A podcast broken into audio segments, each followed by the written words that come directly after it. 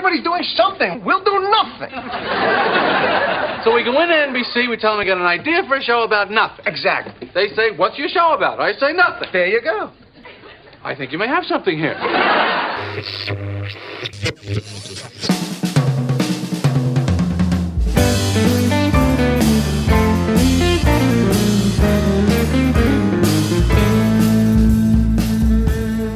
Acerca de nada, un podcast de Diego Valle y Pablo Manzotti, donde hablamos de casi todo.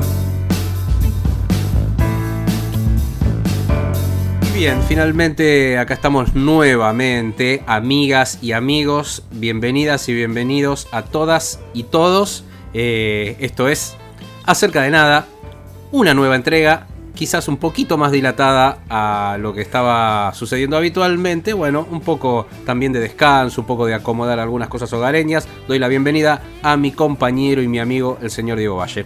¿Qué tal Pablo? Hola a, a todos nuestros oyentes y seguidoras. Este, por supuesto que no, no hubiésemos querido este paréntesis de un par de semanas, pero bueno, algunas obligaciones y pe- mínimos percances este, así lo, lo- lo generaron, pero ya estamos acá firmes y con el número 17, el cuarto de esta segunda temporada.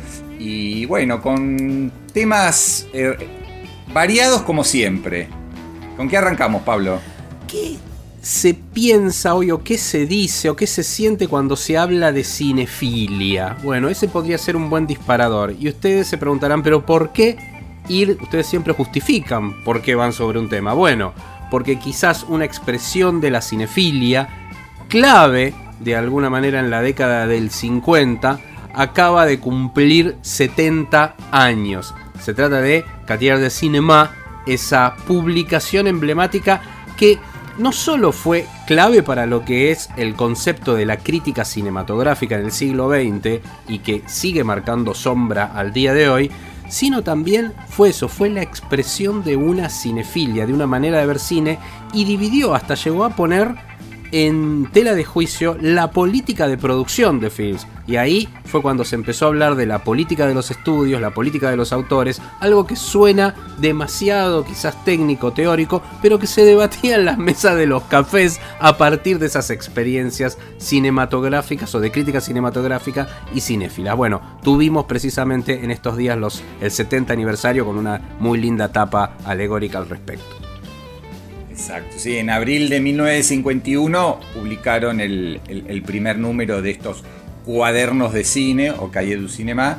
eh, y como vos bi- bien decías, Pablo, eran en general cinéfilos formados dentro de eh, o en el ámbito de la cinemateca francesa de- de- del mítico Henri Langlois y, y se manifestaban como discípulos de André Bazin, que era un teórico sin teoría, o sea, alguien que este, iba lanzando ideas y escritos sobre el cine sin quizás este, en principio tener como, como, como la idea de establecer una nueva teoría.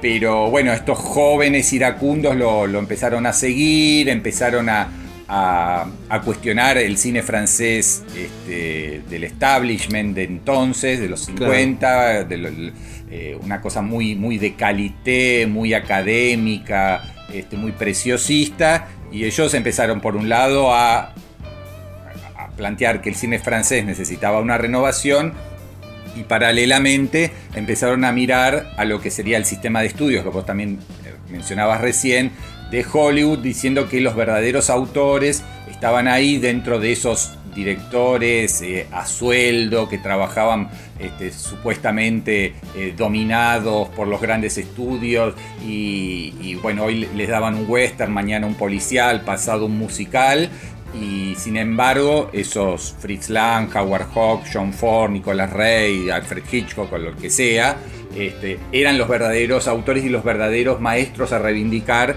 Y eso fue todo una revolución este, que luego también llevaron a la práctica muchos de ellos, ¿no? los Godard, los Rivet, los Chabrol, los Truffaut, este, en sus propias películas, eh, que es lo que se conoció como la Nouvelle Vague. O sea que es un fenómeno histórico muy importante y que está bueno a, a propósito o con la excusa de estos 70 años revisar y ver qué queda de eso hace, a siete décadas de, bueno, de esa especie de revolución o refundación que hubo.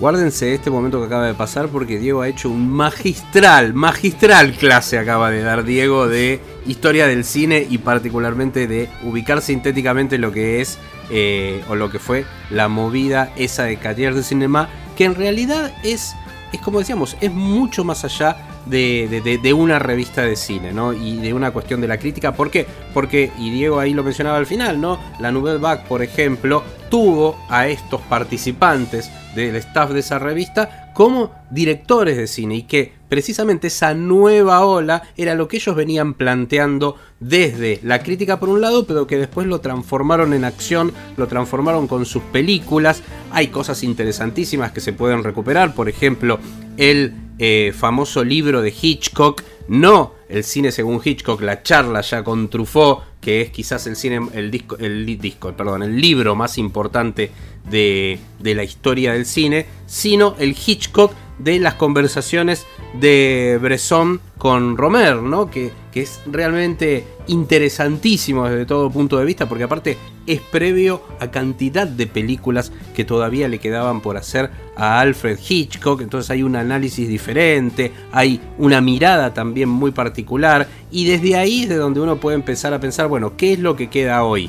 Si uno va para atrás puede atravesar, no sé, a mí se me ocurre y acá empezamos a, dialogar, Diego, eh, todo lo que fue la movida en la década del 80 de los cineclubs en Argentina, la explosión, la apertura democrática, eh, bueno, el cineclub núcleo mucho antes de la década del 80, lo que significó para la cinefilia y cuánto había de esa corriente de lectura del cine francés, de eh, esos teóricos y después de esos directores, cómo fue evolucionando eso en la década del 90 con una apertura diferente. No hay que dejar de prestar atención a lo que significó la revista El Amante en Argentina, inclusive con revistas que salían para eh, discutir la postura de teoría crítica que llevaba adelante El Amante, por ejemplo, la revista Film. Fue otra de las revistas de la década del 90 claves en cómo se empezó a vivir la cinefilia en Argentina desde diferentes lugares. Y creo que esa década termina cerrando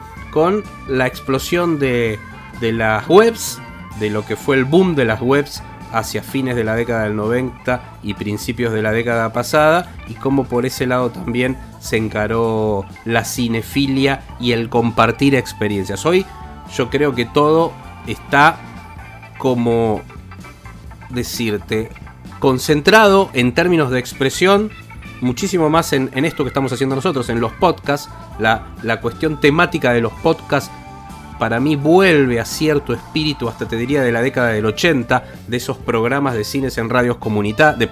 Sí, precisamente, programas de cine, bien lo digo, en radios comunitarias. Esa cuestión de, de, de ir sobre tematizando desde el género o desde, eh, si se quiere, los directores o si se quiere también desde las corrientes cinematográficas y armar podcast a respecto de eso. Me parece que por ahí va más la cosa y obviamente atravesado por las redes sociales.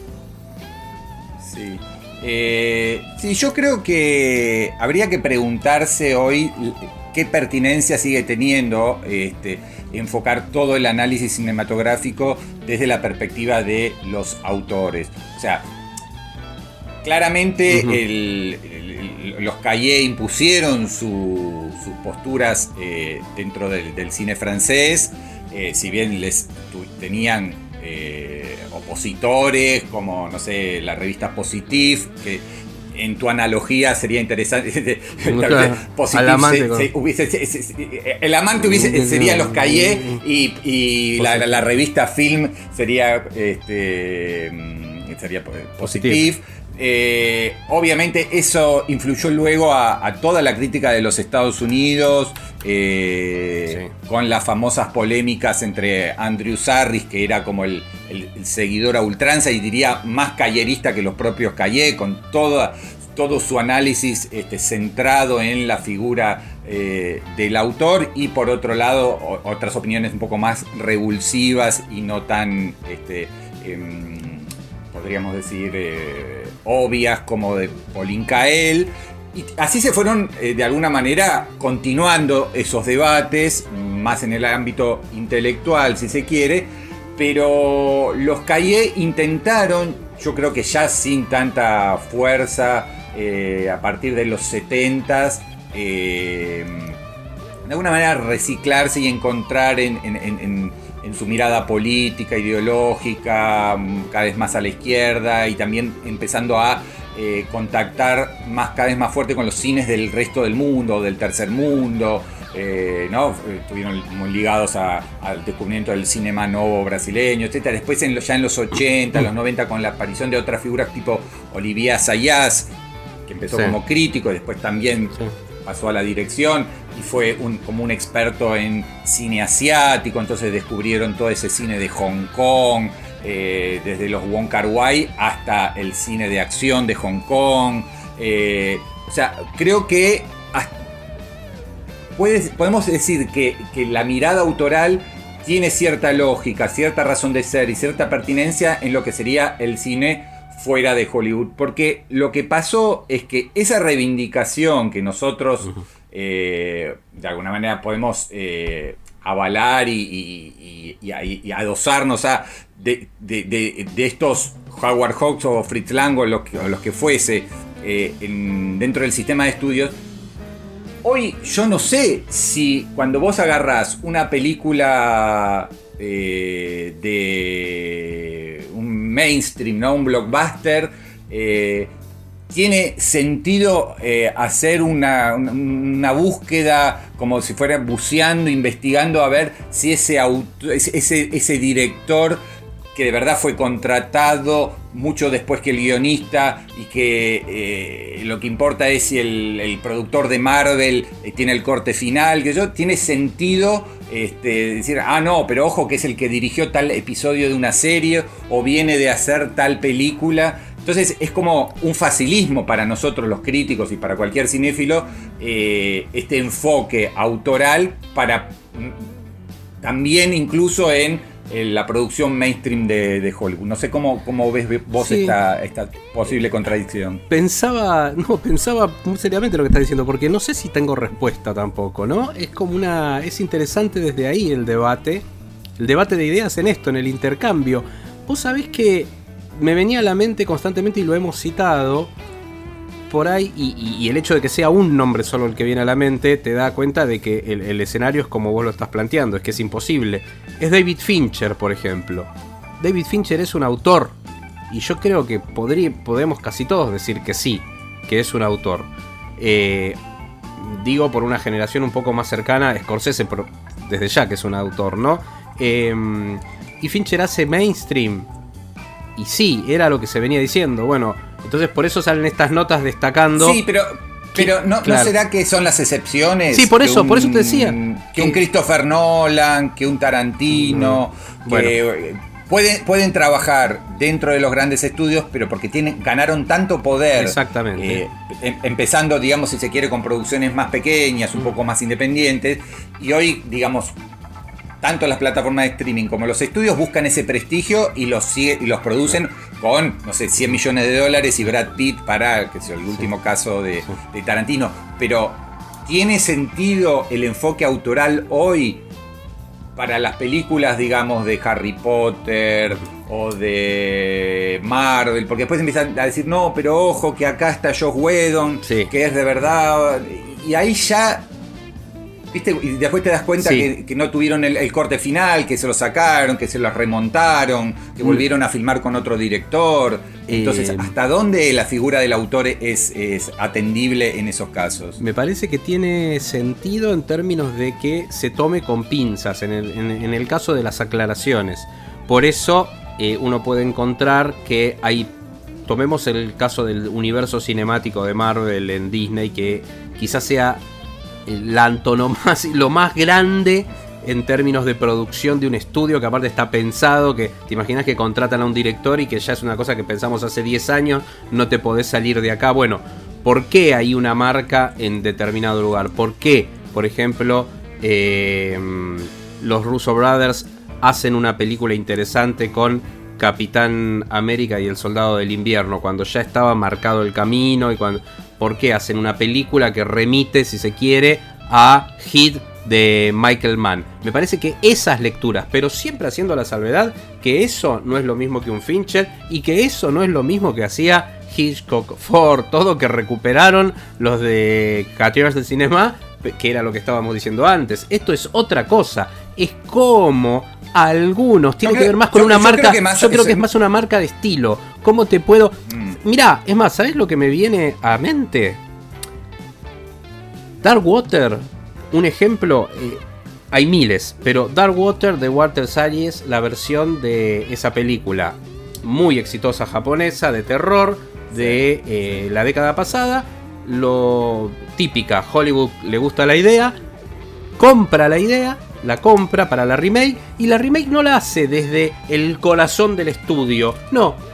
Como necesitamos que la película tenga una identidad, no vamos a repetir la película con otro japonés. No, contratamos a un director que había tenido en ese momento, creo que había ganado Walter Salles un Oscar. Le damos este proyecto porque le va a dar una mirada a un latinoamericano diferente. Y salió una película interesante con Jennifer Connelly, una película de estudio, pero con una marca autoral interesante. Inclusive hay un personaje medio ahí dando vueltas como el de Tim Roth que, que, que está puesto y que, que es ambiguo. Que, sí, pero, a, mí no, pero me, a mí no me parece que ese, ese caso sea...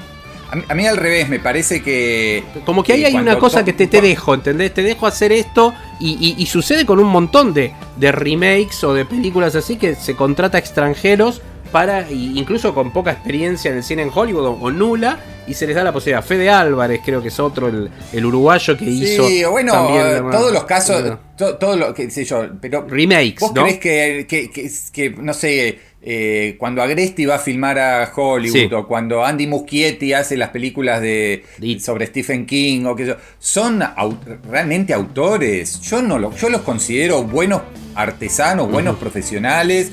Eh, eh, la maquinaria de Hollywood siempre se nutrió de extranjeros que fueron a filmar ahí, que les dan un, quizás un poquito más de aire, pero, pero el, el corte no los tienen ellos. O sea, Andy Muschietti, cuando yo lo entrevisté con, las, con Sí, la sí, sí. última película, él le decía, yo por, por, por ser del sindicato de directores de Estados Unidos, tengo el derecho a entregar mi primer corte, este, que duraba, no sé, cuatro horas.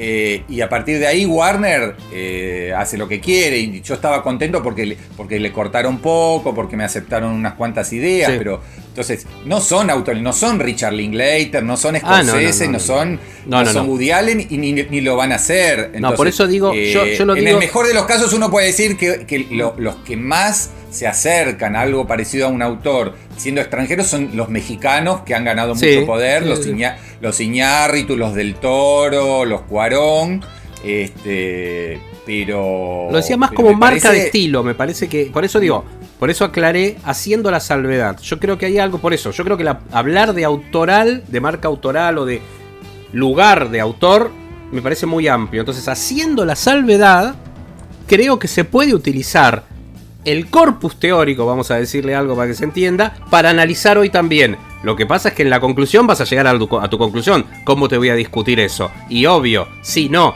El tema es, ¿qué se hace? O sea, hoy la cinefilia pasa por ese lado. Y bueno, la cinefilia pasa por ese lado. O el análisis cinéfilo. O después ver cómo son las expresiones cinéfilas. Porque después ahora bajemos a qué es la cinefilia hoy. Los fandoms, por ejemplo.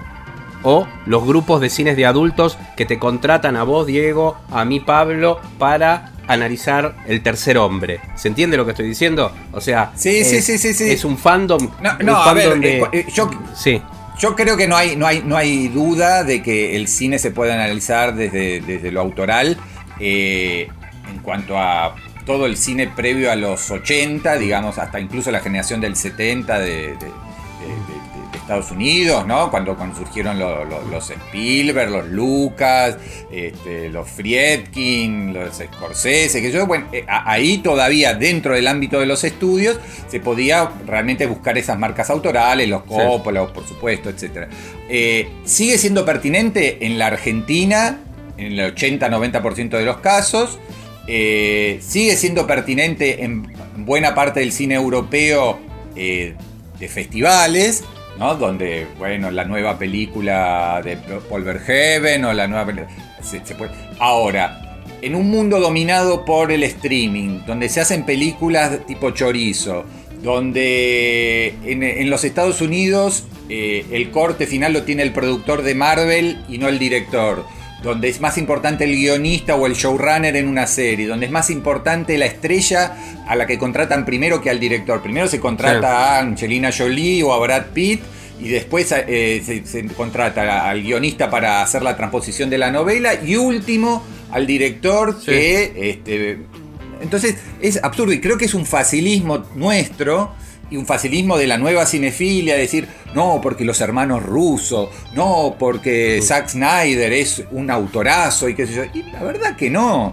este, con suerte, porque lo hablamos en, alguna entrega anterior, a Zack Snyder le permitieron hacer su corte y venderlo este, como un gran evento cinematográfico para el mercado del, del streaming.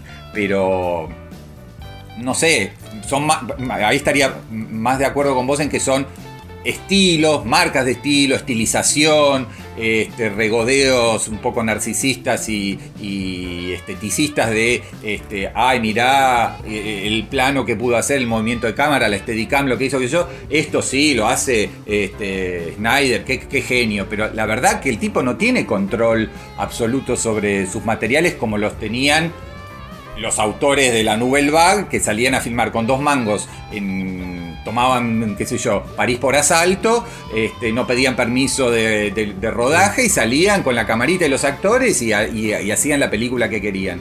Este, digo, estoy poniendo obviamente un extremo y, otro, pero... Eh, y, es interesante también cómo la cinefilia y los medios este, específicos en los últimos años empezaron también a buscar autorismo en los lugares más insólitos. Entonces eh, eh, eh, surgió, por ejemplo, el, concepto de vulgar authorism o autorismo vulgar. Entonces decían, no, Tony Scott o las Wachowski o no sé qué, o un montón, Michael Bay son autores, porque si vos te pones a pensar su mundo, su forma de filmar, cómo encaran sus proyectos, son autores, solo que eh, eh, despreciados por la crítica culta e intelectual.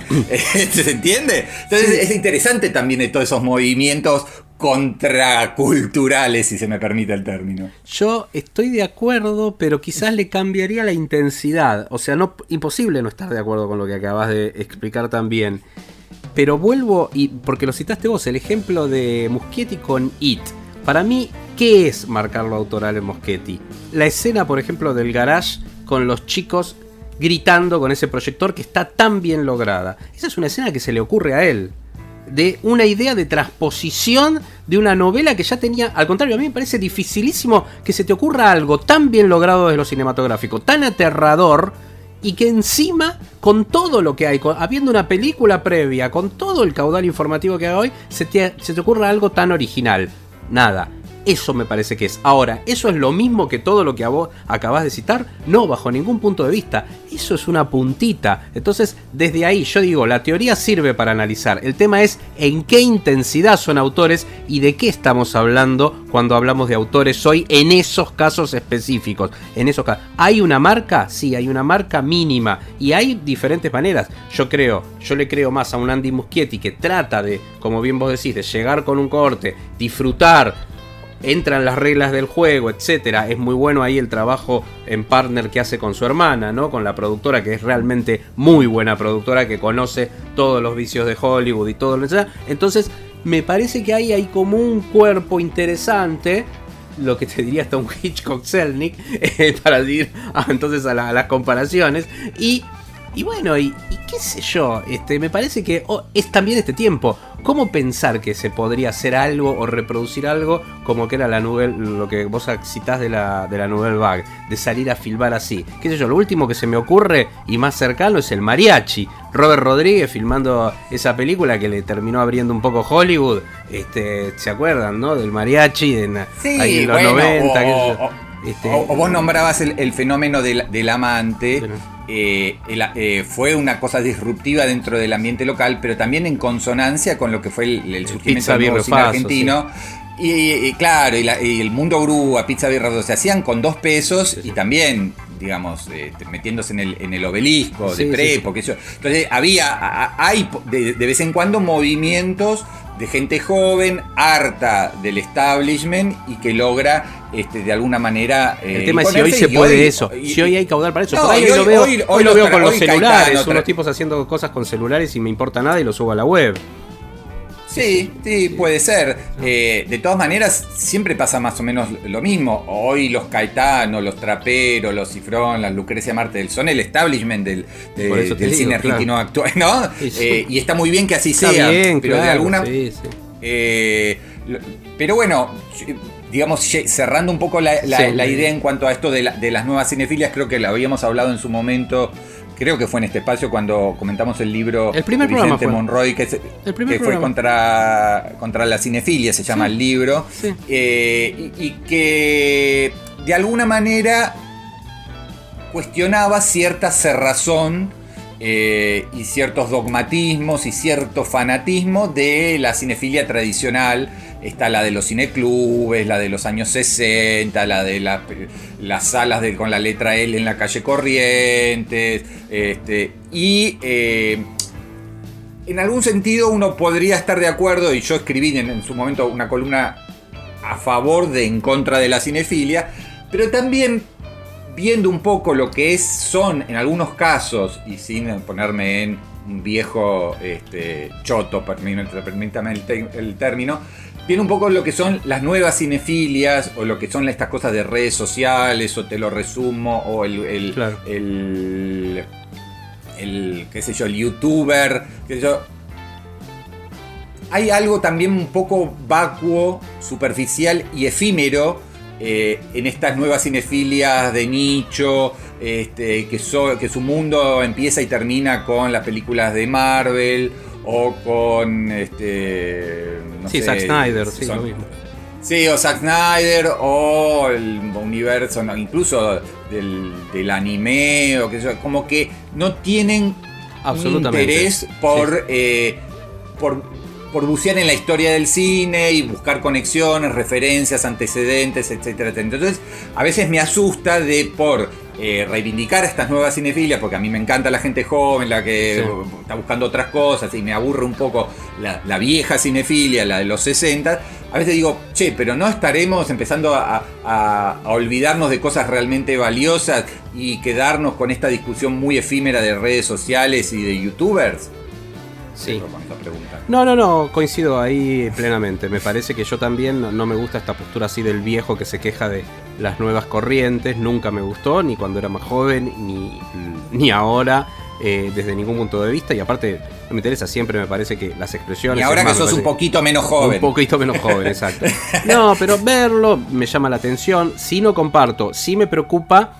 No tanto el interés del nicho, se podría decir, como si la falta de profundidad en los análisis. Eso sí me preocupa. O sea, me parece que puedes hacer cualquier cosa, te puede gustar cualquier cosa, pero ya si te interesa comunicar, hay que marcar una diferencia, hay que por lo menos tenés que dar eh, sumar tu piedrita a la montaña, ¿no? Como decir, bueno, desde qué lugar lo estás diciendo, más allá del gusto, del fanatismo, desde qué lugar lo estás diciendo, cómo lo estás contando, cómo lo estás analizando y bien coincido con vos, como esto, como esta película pobre, pareciera que fuera el, cine de superhéroes nada más, pero digamos es lo más representativo, inclusive de hecho Scorsese se refirió a eso muy interesantemente también el año pasado. Em, me parece que, eh, bueno, cómo se inserta eso que vos estás defendiendo, que a vos te gusta tanto, como dentro de la historia del cine y particularmente de la historia del cine del último, si querés, cuarto de siglo, para ver cómo es que cambió, qué había en los 90 que hoy no hay, qué, de dónde surge esto. Por lo menos esa curiosidad me parece que falta, que es la curiosidad esencial que motorizó a estos, a estos genios de la década del 50, lo digo genios ya en el sentido de mi, mi admiración por ellos, ¿no? Eh, a todo lo que han, lo que han movido. Pero bueno, hasta acá vamos. Sí, me parece, me parece bien eh, cerrar con los 70 años de, de Calle du Cinema. Y podríamos decir ir a los 30 años de uno de los mejores discos este, del rock, podríamos decir, eh, británico. Bueno, vamos a hablar en, la, en el próximo bloque de My Bloody Valentine y vamos con algún temita ya de Loveless ese disco de 1991. ¿Te parece? Vamos entonces, ya ahí sonando esas guitarras furiosas. No, no es Dynamo de Soda Stereo lo que está. Acá hay un chiste y ya vamos a hablar de eso después. Es Loomer, año 1991, el disco que decían, decía Diego, y el disco es Loveless.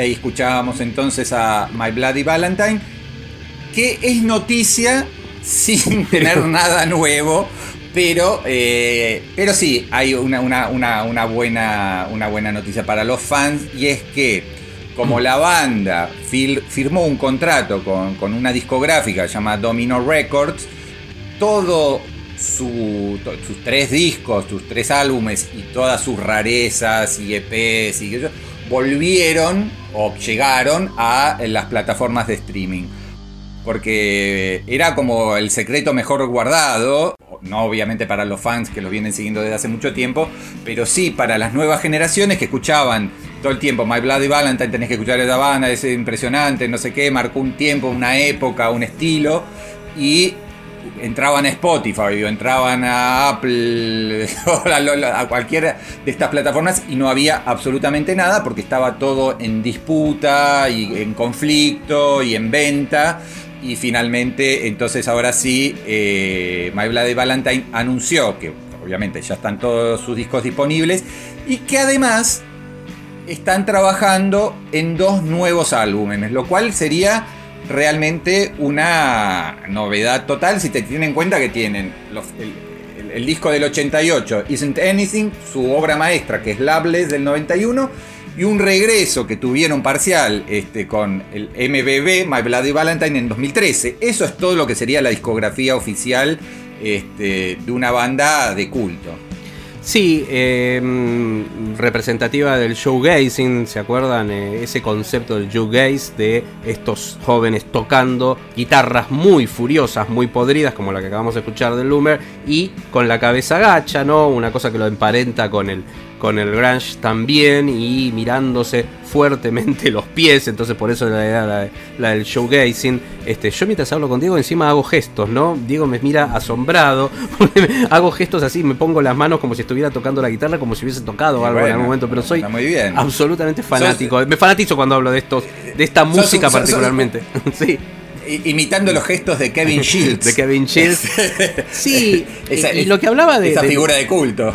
Figura de culto. Para muchos críticos y fanáticos de Soda Stereo, el mejor disco de Soda Stereo es Dynamo, que era un disco bastante incomprendido en su momento de salida eh, en Argentina por los seguidores de Soda, porque había un sonido disruptivo, un sonido diferente, si bien ellos buscan una manera de sonar diferente, lo han hecho desde signos en adelante. Eh, quizás los dos primeros discos tienen una identidad más ligada al rock clásico de la década del 80, pero sí de signos en adelante, signos muy influenciados por The Cure, era el momento en el cual estaban eh, muy, muy metidos con esa música. Bueno, Canción Animal va por otro lado, pero bueno, Canción Animal recuperado como disco eh, realmente increíble, para muchos el mejor disco, uno de los mejores discos de la historia del, del rock argentino, llega después Dynamo, y en realidad Dynamo era esto, Dynamo era una banda que muy pocos conocíamos, que era My Bloody Valentine, básicamente. Si no lo escuchan en paralelo, van a ver lo que. Sí, mucha, mucha, mucha distorsión, Mucha- mucho reverb, mucho. Sí, Sí, era- iba por ese lado, entonces eh, así de influyentes fueron los My Bloody Valentine que encontraron seguidores en todo el mundo y, e imitadores en el buen sentido del término, porque la música es eso también, son corrientes que se van después abriendo en una suerte de abanico alrededor de todo el mundo. Pero para no ir hablando, porque tenemos más información para compartir con ustedes, vamos con música, Diego. Sí, bueno, yo elegí When You Sleep, uno de los hermosos temas, hermosos, si, si te gusta la distorsión y te, y te- Sí, y sí, te- y- sí, claro. digo, nuestro público este, de baladas pop y temas acústicos no va a estar muy contento con, con nuestra- con nuestro Con- segmento musical, pero creo que si uno escucha When You Sleep eh, va a descubrir que hay un gran talento detrás. Vamos con el tema entonces.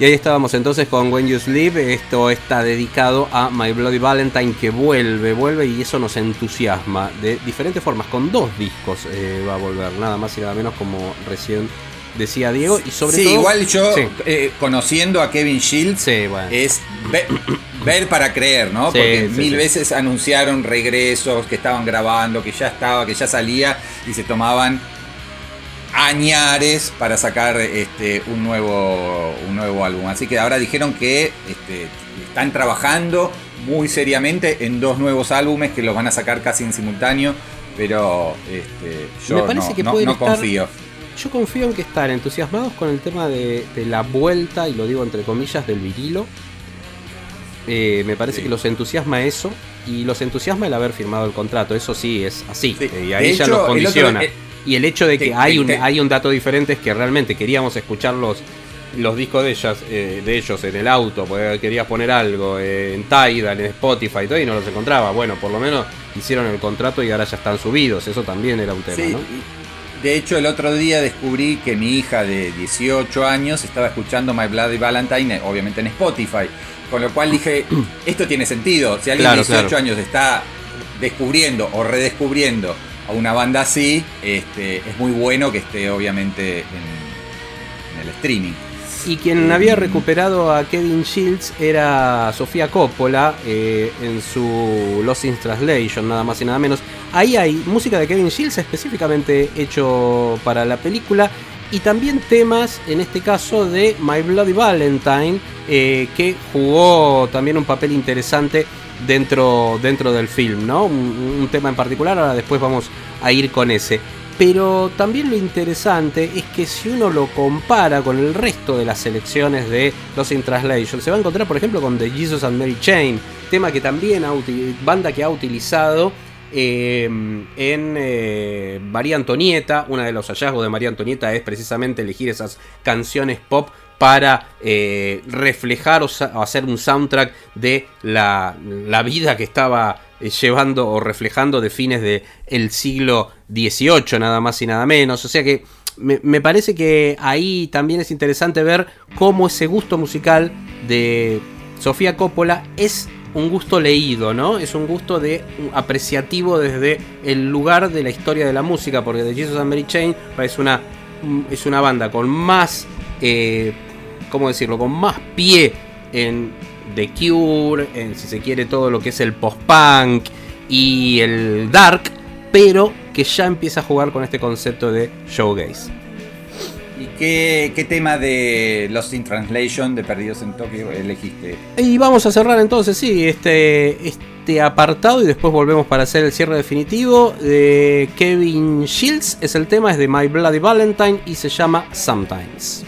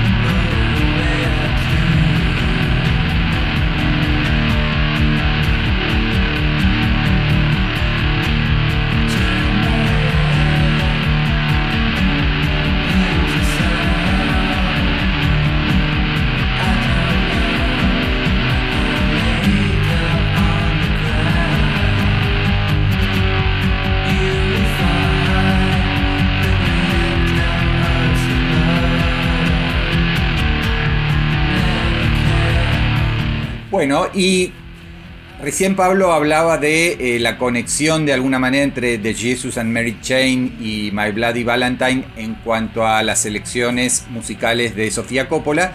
Y tienen otra ligazón eh, y tiene que ver también en, una conexión con, el, con lo cinematográfico, porque hace muy pocos días empezó a circular por internet, todavía no está en ninguna plataforma, pero si lo buscan lo encuentran eh, una película se llama Creation Stories, que es una biopic de Alan McGee. ¿Quién, quién es Alan McGee? Porque es un, señor sexagenario que sigue activo. Es el creador o el fundador de Creation Records, una discográfica muy, muy importante en, en, los 80, los 90 básicamente, y que en el caso específico de Alan McGee, que en la película es interpretado por Ewen Bremner, este actor de, de Trainspotting, el, narigón, eh, Alan McGee fue el descubridor de Oasis, de My Bloody Valentine, de The Jesus and Mary Chain, de Primal Scream. O sea, ese era el tipo que iba a los bares, este, tugurios de Irlanda, de Escocia, de Inglaterra, y ante un público de 20, 30 personas decía, estos me gustan, ¿quiénes son? Son Oasis. Bueno, y ahí los hacía firmar un contratito en una servilleta, más o menos como empezó Messi en el Barcelona. Bueno, a todas estas bandas que formaron parte de este, este sello indie que fue absolutamente fundamental en todo el surgimiento de del post-punk, del, después del Britpop, etcétera, etcétera, y después con, por problemas financieros es muy divertido, ahora te les voy a explicar cuál fue el problema financiero central, se lo tuvo que vender a Sony y Sony se quedó con todo el catálogo. ¿Cuál fue el problema principal? Sí, la grabación de este, Loveless.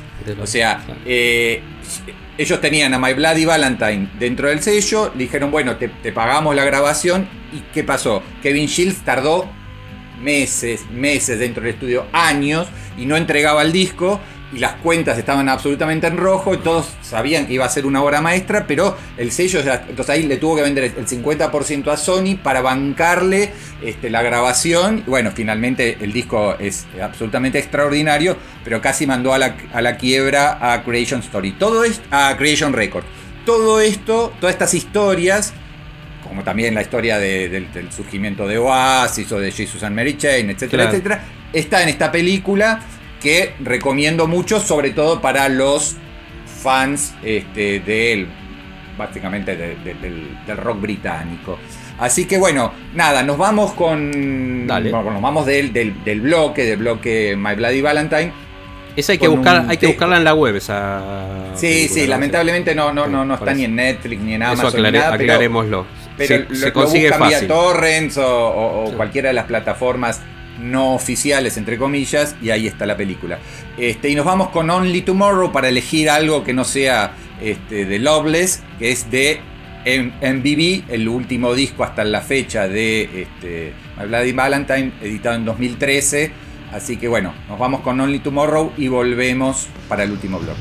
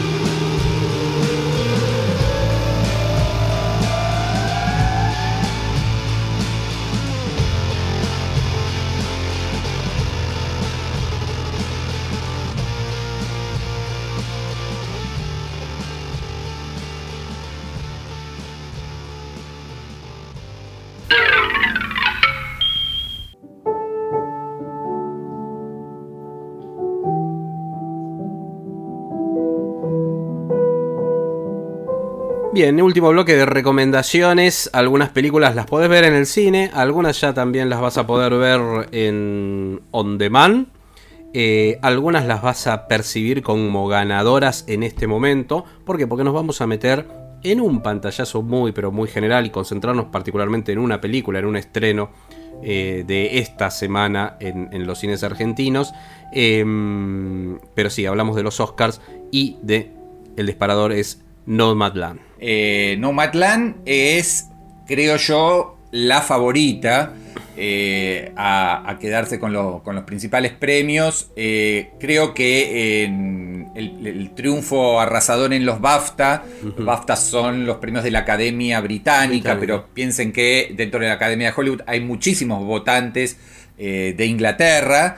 y también ganó la directora de origen chino, pero radicada en Estados Unidos, Chloe Zhao, eh, el, premio de los directores, ¿no? El, DGA. Con lo cual, eh, este último fin de semana realmente sí quedó como encaminada a ser la ganadora de varios de los principales eh, premios. Yo creo que además el hecho de que hasta el momento solo una mujer haya ganado el Oscar, recordemos, Catherine Bigelow, y con el tema de la búsqueda de la mayor diversidad, una mujer que encima es de origen De origen asiático, en este momento de que hay toda una campaña contra el odio hacia los eh, asiático-americanos, Asian Americans, me parece que cae como anillo al dedo para que para que lo gane. Y creo que tiene motivos artísticos. No sé qué te pareció a vos la Sí. película, Pablo, pero Estaba- creo que, no, que no- no- no es solo un invento o solo la presencia de Francis McDormand. No, no, no, yo creo que tiene motivos artísticos. A mí me cuesta en este tipo de películas eh,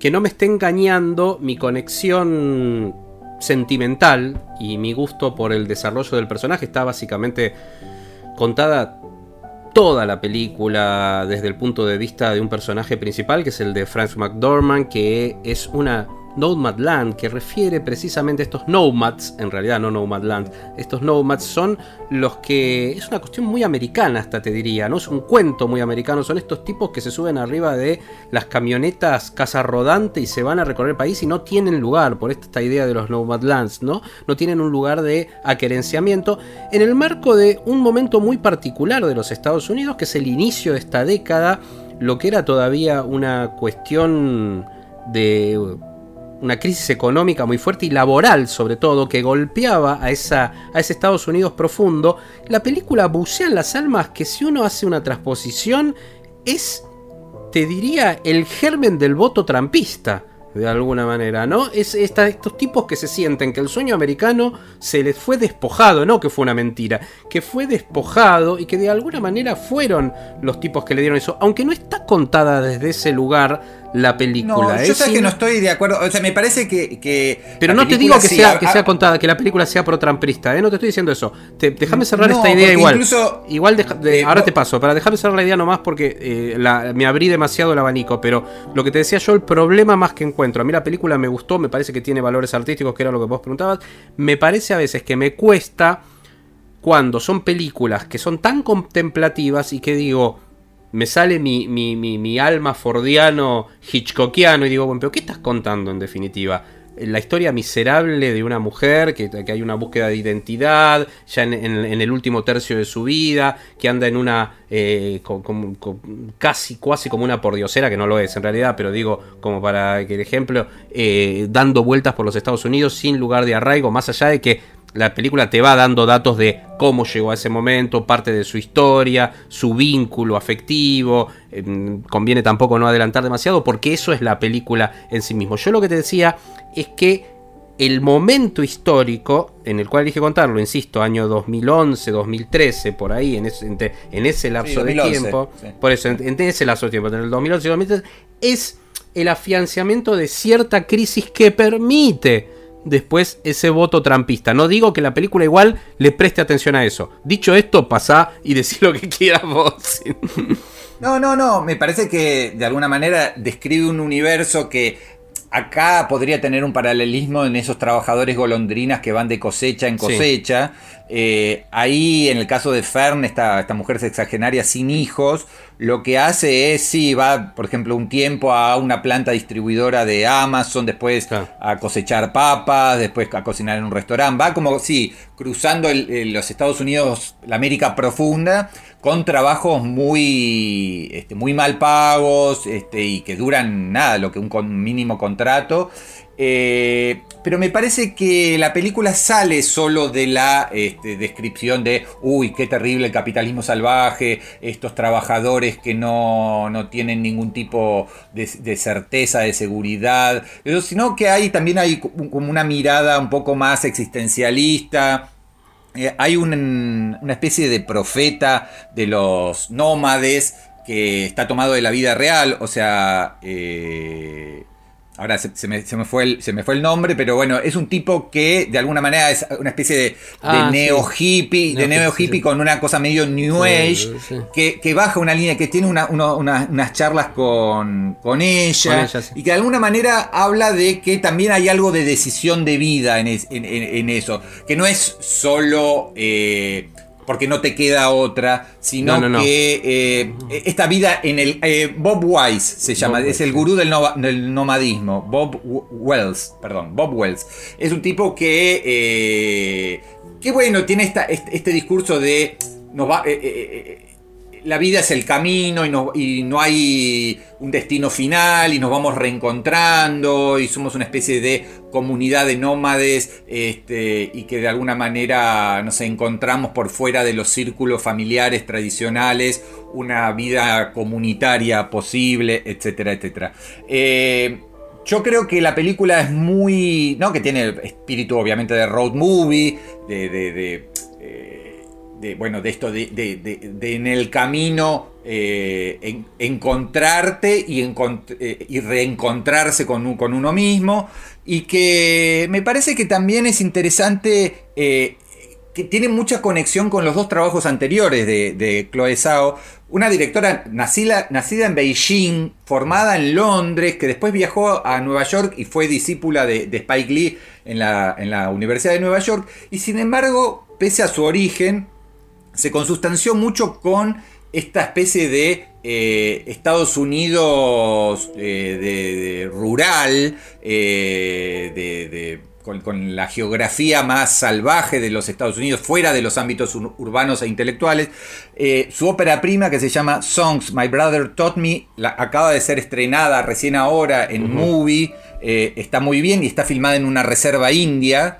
Eh, y tiene que ver un poco con esto, con trabajar con no actores, con actores no profesionales y que cuenten un poco cómo es la vida en, desde la ficción, pero cómo es la vida en una reserva india. Y The Rider es una película sobre los rodeos, que es también una cosa como muy típica de estos Estados Unidos eh, más conservadores y si se quiere más reaccionarios. Pero ella de alguna manera intenta trabajar con, porque acá más allá de que la, que la convocó y la que compró los derechos y que de alguna manera es la productora de la película es Frances McDormand y que es una actriz súper reconocida. todo el resto todo el rey, también está David Stratton, por ahí, pero eh, todos los que ella se encuentra en el camino y todos los con los que convive en la plantación de papas o cuando limpia los baños o cuando atiende un restaurante, son las propias gente que vive en esos lugares, estos nómades, con lo cual también hay un trabajo con los actores no profesionales. Sí, sí, es algo de lo que hace Sorina acá, por ejemplo, con sus historias mínimas, ¿no? Tal cual.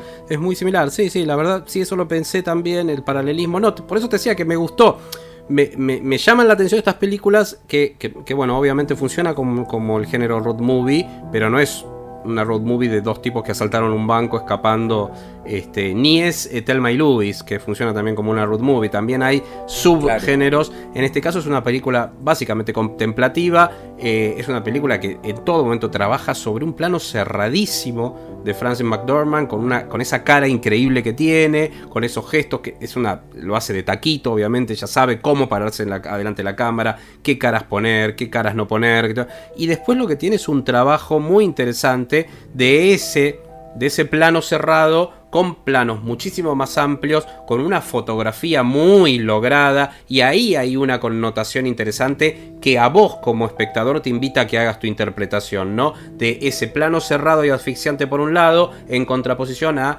bueno, tiene todo un registro del cañón del Colorado. las, panorámicas. ¿Sabés que, que, el fotógrafo es el marido de ella? Ah, no, no sabía, James Richards, sí, yo ah, creo que va a ganar el Oscar o sea, es probable que ella gane como directora y él como, director, de fotografía. Eso es un buen dato. Este, sí, me gustó. y bueno, se, estrenan los cines, eso es lo que tenemos que decir. ¿eh? Se estrena, tal está cual, estrenando, está ahora en los cines en Argentina. Sí, haciendo, haciendo un repaso muy, muy breve, muy, muy superficial, muy por encima, de las siete nominadas a Mejor Película tenemos entonces Nomadland, estrena esta semana en los cines. Hermosa Venganza, está, en los cines. Está en los cines. Eh, el sonido del metal en Amazon. El sonido, del metal está en Amazon. Eh, Minari llega dentro de muy poquito, eh, creo que la semana que viene, a los cines. el padre se iba a estrenar y se canceló, se, pospuso. En algún momento llegará. Judas y el Mesías Negro también está a próxima a estrenarse, más allá de que, circula. Y después tenemos Mank y El Juicio de los Siete de Chicago disponibles en, Netflix. Esas serían las siete este, nominadas. Creo que la, que va a ganar finalmente va a ser Nomadland. Creo que más allá de que, se, también circulan copias truchas, vale la pena verla en cine. Sí. Por todo un trabajo visual muy, muy impresionante y verla realmente en pantalla grande, en esa dimensión, creo que, gana mucho eh, sobre todo siendo un cine que, como Pablo decía, en algunos momentos quizás un poco lento, un poco contemplativo, un poco de, de- de- climas y atmósferas y situaciones muy generales. Este, a mí ese cine me gusta mucho, pero entiendo que quizás para los habituados a una, una narración más clásica y más, con, con mayor impacto sea un poco minimalista y, y un poco monocorde. Pero, pero vale la pena, hagan, el esfuerzo, si pueden este, vencer los miedos, métanse en un cine este, que vale, vale la pena Nomadland. Y si te parece, vamos cerrando, Pablo. Vamos cerrando, este, sí, vamos cerrando este, este episodio de Acerca de Nada. Si quieren pueden bucear en los anteriores. Tenemos críticas hechas del Juicio de los Siete de Chicago, de Mank, donde ya hablábamos ahí de lo que nos había parecido esas películas. Digo, para... So- para ¿Sonido de metal hablamos? Sonido de Metal también creo que También. hablamos algo, por lo Sí, menos que nos había gustado sí. mucho. A mí me Sí, gustó mucho. Va a ser una película que no va a ganar, claramente. Es las que sabés que no va a ganar, pero... Pero realmente Va a ganar el trabajo sonido. Sí, es y por ahí sí, Sí, porque el trabajo sí, que tiene de edición de sonido es clave y es narrativo en ese caso. Este, tenía ganas de irme con un tema musical ad hoc con Dale. la película. Me, me remitió obviamente a, a gran parte de la obra de Bruce Springsteen, ¿no? Pero Dale. muy particularmente ese disco que es Nebraska, que a mí me gusta mucho. Así que bueno, nos podemos ir con precisamente el nombre, el tema que le da nombre al disco, que es Nebraska. Chau. Abrazo, Muchas gracias a todos Pablo. y a todas. Gracias a todos los que estuvieron. Chau, chau.